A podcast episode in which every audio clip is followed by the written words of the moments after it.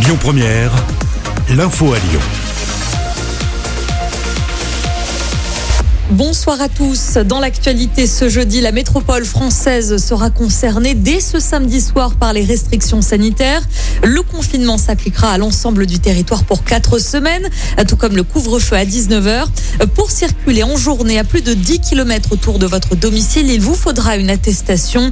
Emmanuel Macron a précisé hier soir que les personnes qui voulaient changer de région pouvaient le faire pendant ce week-end de Pâques.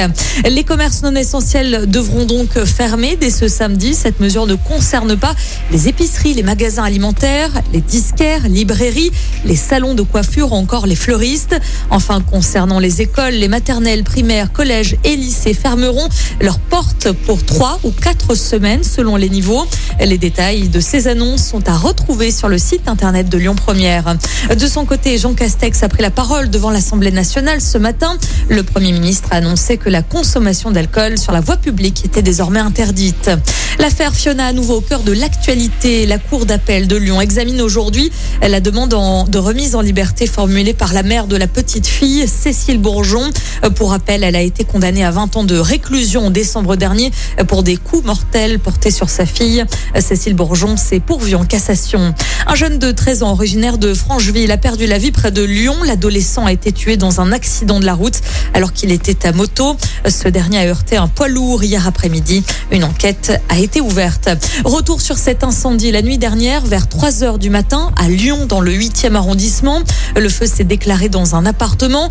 Un homme a été gravement brûlé, six autres personnes légèrement blessées. La ville de Vénissieux s'apprête à voir partir la grande barre d'immeuble Montmousseau. Cette résidence sera démolie par explosif demain matin à 10h30. Pour se faire un périmètre de sécurité est déjà en place. La zone autour de ce bâtiment est interdite à la circulation jusqu'à demain. Les trams seront également impactés.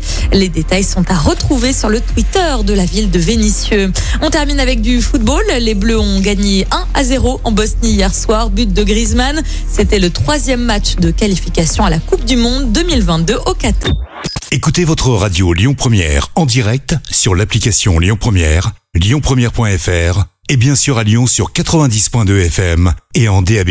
Lyon Première